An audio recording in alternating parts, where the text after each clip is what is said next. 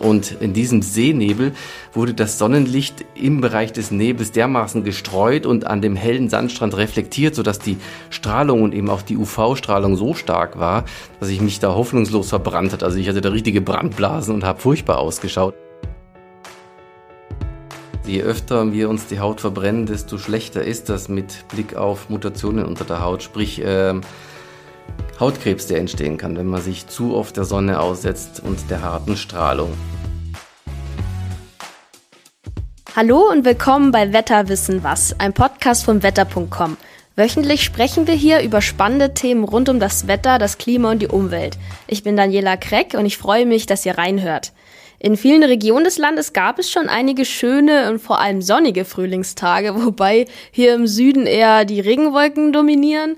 Trotzdem durften wir auch hier schon ein paar Sonnenstrahlen genießen und das ist im Frühling sehr tückisch für die Haut. In der heutigen Podcast-Folge sprechen wir über die UV-Strahlung der Sonne und ihre Auswirkungen auf uns. Dafür habe ich heute unseren Metrologen Georg Haas zu Gast. Hallo Georg, schön, dass du da bist. Ja, hallo Daniela, ich freue mich jetzt, ich freue mich jetzt hier auf eine strahlende Folge, auf unsere Podcast-Folge hier mit dem Strahlende UV Folge, genau, gute Einstellung. Ich spreche heute mit Georg über die Energie der Sonne und die Auswirkungen der UV-Strahlung auf uns. Er erklärt mir, wo auf der Erde und wann die UV-Strahlung am höchsten ist und welche Wetterlagen vermehrt zu Sonnenbrand führen. Es muss nämlich nicht immer die Sonne scheinen, um sich zu verbrennen. Dann habe ich gleich mal eine persönliche Frage an dich. Georg, bekommst du schnell Sonnenbrand? Ja, bei mir geht es einigermaßen. Also wenn ich lange Zeit gerade im, im Juni draußen an der Sonne bin, also zu lange, dann kann schon sein, dass ich mir die Haut ein bisschen verkokle. Aber der schlimmste Sonnenbrand meines Lebens, den habe ich mir kurioserweise an einem Tag eingefangen, an dem ich die Sonne gar nicht gesehen habe. Das war in Marokko am Urlaubstag. Das war noch in meiner Schulzeit damals. Da gab es in Marokko direkt am Strand, dass das Wasser relativ kalt, Seenebel. Und in diesem Seenebel wurde das Sonnenlicht im Bereich des Nebels dermaßen gestreut und an dem hellen Sandstrand reflektiert, sodass die Strahlung und eben auch die UV-Strahlung so stark war, dass ich mich da hoffnungslos verbrannt hat. Also ich hatte da richtige Brandblasen und habe furchtbar ausgeschaut. Oh, an dem so schlimm Tag gleich. Tag danach. Ja, also da habe ich mich wirklich mächtig verkokelt, was mir normalerweise in dieser Form nicht passiert, ist ja auch nicht so gesund. Aber das werde ich nie vergessen vergessen, dass ich ausgerechnet an einem Tag, an dem ich die Sonne nicht gesehen habe, mich da so verbrannt habe. Ja, das ist super spannend. Dazu kommen wir ja auch noch. Ich meine, wir können Sonnenbrand kriegen, obwohl die Sonne nicht scheint. Das ist ja auch das Tückische. ja, also kannst du mir ganz kurz zusammenfassen, was genau die UV-Strahlung ist und woher sie kommt? Da fangen wir ganz von vorne an. Ja, genau, von vorne an. Also es gibt ja ähm, von der Strahlung her das sogenannte elektromagnetische Spektrum und äh, das können wir zum Beispiel sehen in Form des Regenbogens, wenn also durch die Sonneneinstrahlung, durch die Regentropfen das Licht aufgespalten wird in seine Farbspektren oder in die Spektralfarben, dann sehen wir, das geht von Blau über Grün, Gelb ins Rote, ins Violette. Das sind die sichtbaren Farben, eben diese, das sieht man diese im Regenbogen oder auch in Halo-Erscheinungen in den Wolken.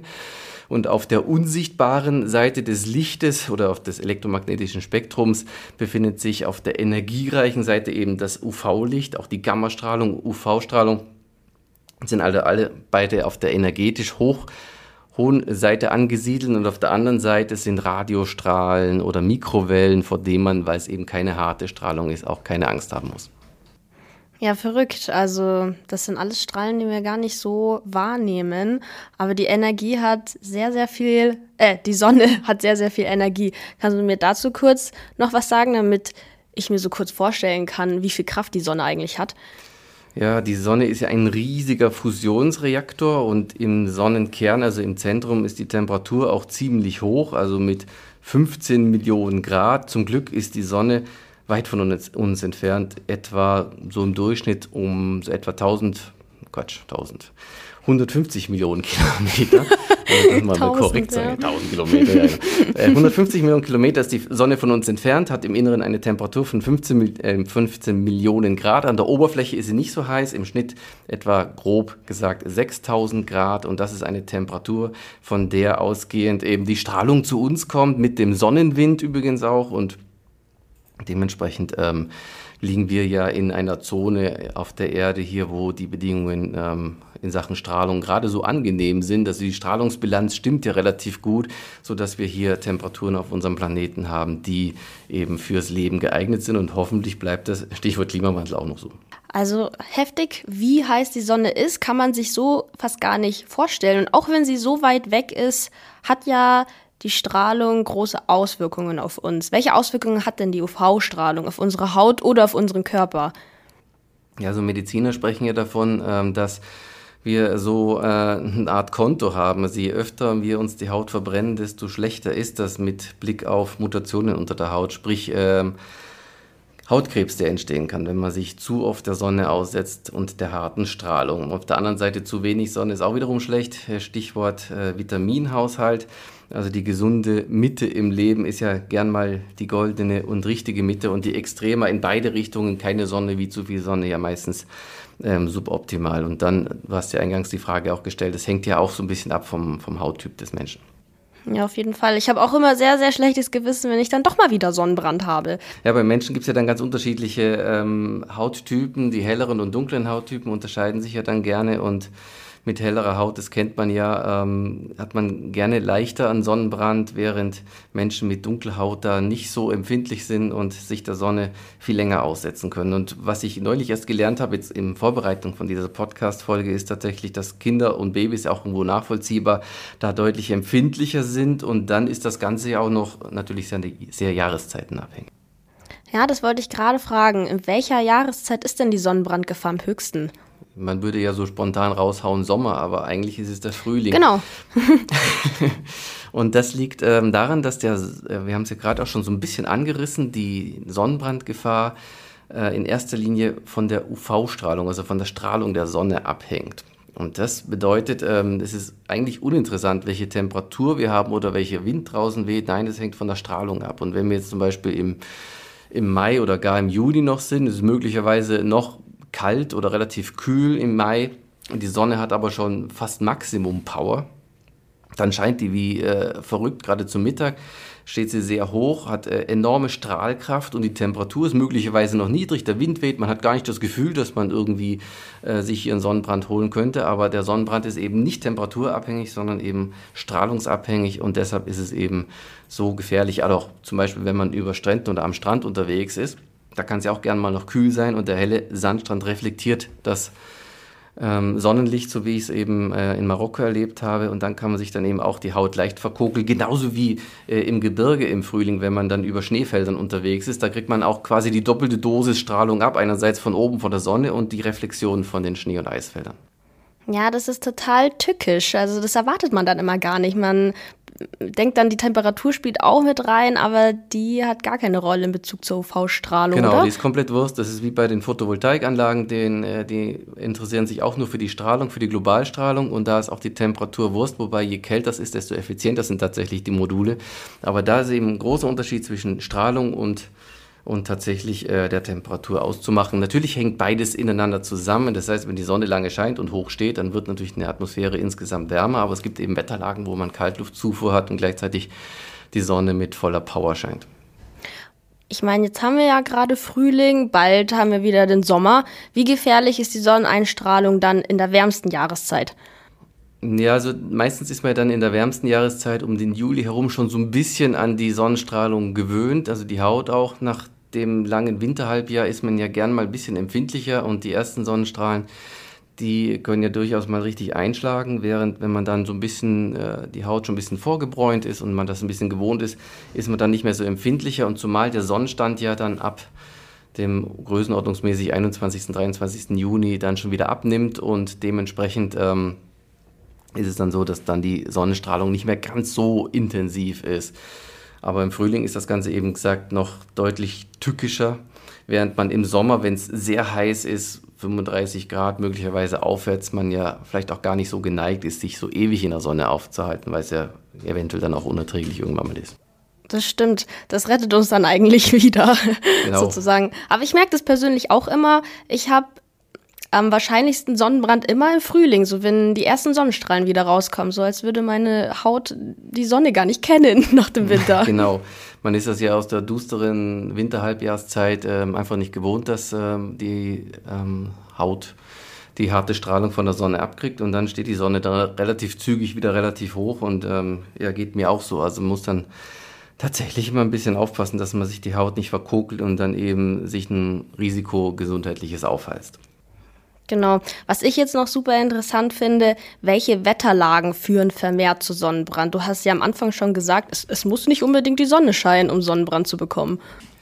Ja, genau. Also ähm, das eine ist natürlich jetzt diese ähm, etwas exotische äh, Seenebelgeschichte, die ich erlebt habe. Das andere ist tatsächlich im Hochgebirge. Da ist ja die Atmosphäre, wenn man zum Beispiel jetzt in zwei oder 3000 Metern Höhe unterwegs ist im Frühling, die Atmosphäre, also generell natürlich das ganze Jahr ein bisschen dünner oben als unten. Und wenn dann die Strahlung dann noch dazu kommt, der Sonne, dazu dann auch noch die Reflexion von dem abtauenden Schnee, dann hat man natürlich eine Strahlungsdosis, die enorm hoch ist. Und selbst wenn jetzt ein paar dünne Wolken unterwegs sind im Hochgebirge und da die Sonne nur so diffus durchscheint und der Schnee trotzdem reflektiert, dann hat man möglicherweise ein ähnliches Phänomen, eben wie jetzt im, am marokkanischen Strand bei Nebel. Und das kann eben dazu führen, dass man sich dann tatsächlich dann auch die Haut ordentlich verbrennt oder verkokelt, ja.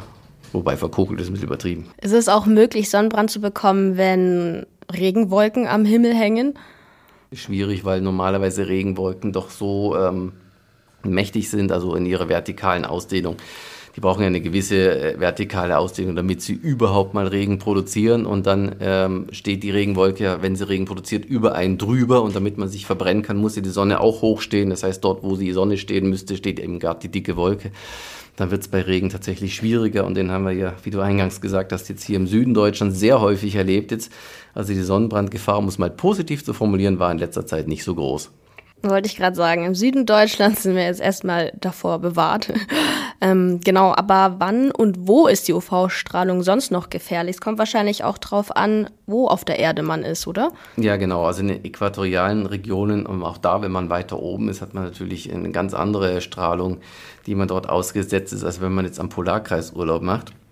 Denn am Polarkreis, gerade wenn in Regionen, wo die Sonne in Ameisenkniehöhe über den Horizont kriecht, hat man natürlich keine reale Sonnenbrandgefahr. Hingegen, wenn die Sonne in äquatorialen Regionen zu Mittag im Zenit steht, dann ist natürlich die, die, die Strahlung hammermäßig stark, äh, weil einfach weniger Atmosphäre zwischen der menschlichen Haut und dem Weltall dazwischen ist und ähm, aufgrund der Sonnen, des Sonnenstandes und dementsprechend kann man sich daneben ordentlich verbrennen, wenn man sich nicht vorsieht.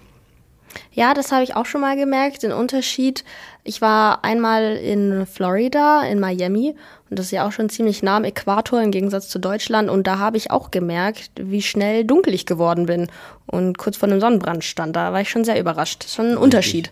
Ja, und auch wenn man Urlaub am Mittelmeer macht, ähm, hat man ja auch gerne mal in den südlicheren Breiten dann eine stärkere Strahlung. Und auch dort an den Stränden, gerade wo die Strände hell sind, ist natürlich einiges ähm, an Sonnenschein, Brandgefahr geboten.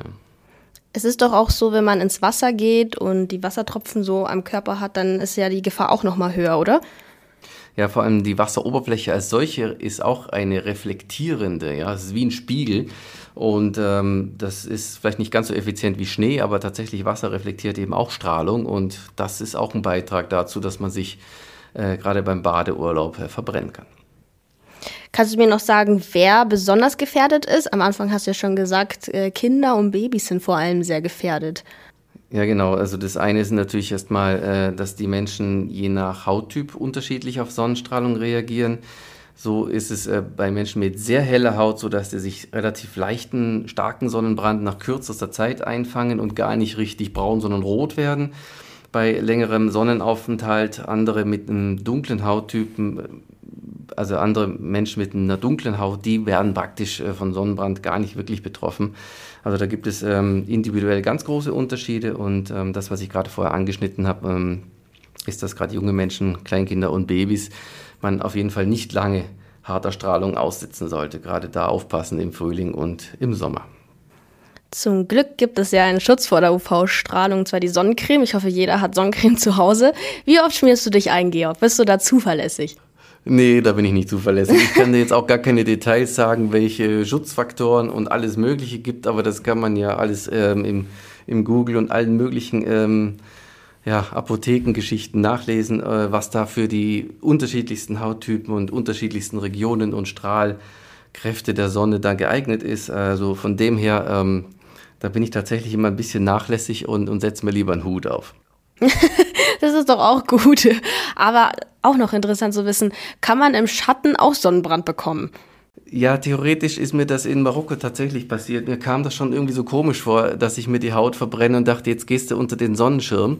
Und jetzt hat durch, ähm, durch dass die Sonnenstrahlen an den ganzen Nebeltropfen immer in alle möglichen Raumrichtungen reflektiert worden sind, hat man auch unter dem Sonnenschirm de facto keine Chance gehabt, sich nicht zu verbrennen. Also das war damals tatsächlich eine sehr verrückte Erfahrung, zumal es eben kalt war durch den Wind dort. Also äh, von dem her gesehen, ähm, ja, schien da keine Sonne und, und man war unter dem Sonnenschirm und trotzdem sah man am, sah ich da am Abend aus wie, wie so ein Hummer. Ganz schön tückisch. Aber wenn es dann doch mal so weit ist, also wenn man da doch mal einen Sonnenbrand abbekommt, hast du da irgendwelche Tipps parat, was man dagegen machen kann? Also ich würde auf jeden Fall zuallererst mal rausgehen aus der Sonne. Das ist, glaube ich, das Allerbeste, dass man sich der Sonne nicht mehr weiter aussetzt. Und was sind die schlimmsten Folgen von Sonnenbrand? Ich meine, ich glaube, wir wissen es eigentlich alle, aber wir können es gerne nochmal hier benennen, damit es alle nochmal hören. Ja, richtig. Also Mediziner äh, sprechen ja davon, dass je öfter wir uns der Sonnenstrahlung in heftiger Weise aussetzen, die Hautkrebsgefahr einfach steigt. Also wenn man häufiger einen heftigen Sonnenbrand erleidet, ist einfach das Risiko einer Mutation auf der Haut relativ groß. Das ist, äh, wenn man Glück hat, ist wie beim Rauchen. Wenn man Glück hat, kann man ein ganzes Leben lang rauchen und bekommt keinen Lungenkrebs. Andere bekommen ihn vielleicht, weil sie wenig rauchen, auch schon und andere rauchen ein Leben lang nicht und haben großes Pech, dass sie trotzdem Lungenkrebs kriegen. Aber die Wahrscheinlichkeit, um das geht es ja, die sollte man natürlich möglichst gering halten, um sich äh, eben nicht so eine schlimme Krankheit zuzuziehen. Und dementsprechend empfiehlt es sich einfach äh, mit einem gesunden Augenmaß die Sonne zwar zu genießen, aber eben nicht im Übermaß. Jetzt hätte ich noch eine Frage zum Klimawandel. Ähm, welche Rolle spielt der Klimawandel denn hierbei? Also denkst du, dass wir in Zukunft äh, so ohne Sonnencreme gar nicht mehr aus dem Haus kommen werden, wenn es dann immer heißer wird und sich das Wetter komplett verändert? Was denkst du, wird es in Zukunft also sein? Die Statistiken gerade im Frühjahr sind an der Stelle interessant. Also dieses Jahr ist es ein bisschen außer Konkurrenz, gerade im Süden Deutschlands, aber die letzten Jahre haben eine ganz deutliche Tendenz gezeigt, dass es gerade im Frühjahr bei uns in Deutschland immer mehr trockene und immer mehr sonnige und warme Jahre gibt. Und dementsprechend ähm, haben wir tatsächlich eine Tendenz, in der die Sonnencreme oder Sonnenhüte immer mehr in Mode kommen, gerade auch im Frühjahr. Und ähm, somit ist die Klimafrage tatsächlich ähm, äh, in der Hinsicht beantwortet, dass man ähm, da tatsächlich mit mehr Sonnenschein rechnen muss, auch in Zukunft. Und somit auch mit einer höheren Sonnenbrandgefahr, oder? Richtig, wenn man sich eben nicht entsprechend schützt. Okay. Gut, Georg, dann sind wir eigentlich hiermit schon am Ende der Podcast-Folge angekommen. Danke ja, für dein Expertenwissen. Und ich hoffe, dass, wenn wir dann hier mal Son Sonne haben im Süden von Deutschland, äh, dass wir keinen Sonnenbrand bekommen, nachdem wir irgendwie die Sonne nicht mehr so gewöhnt sind. Ja, ich verspreche, ich stelle sie mal bei Gelegenheit draußen an und äh, damit man mal überhaupt wieder feststellt, dass es das Ding hier gibt. Es wäre ja eigentlich jetzt mal wichtig, dass es im Nordosten, wo es jetzt oft so sonnig war, mal regnet. Also irgendwie sind die Extremer ja in der Zeit äh, sehr unglücklich verschoben und da, wo der Regen an allen Ecken und Enden fehlt, kommt nichts runter und hier im Süden ja ist es ja zum Teil zuletzt extrem gewesen, aber hoffen wir mal das Beste und vor allem auf ja. ein bisschen Sonnenschein im Süden. Auf jeden Fall. Nach dieser Folge sind die Gefahren der UV-Strahlung auf jeden Fall nochmal deutlicher geworden und wie wichtig optimaler Sonnenschutz Schutz ist, auch wenn Schatten ist. Alles klar.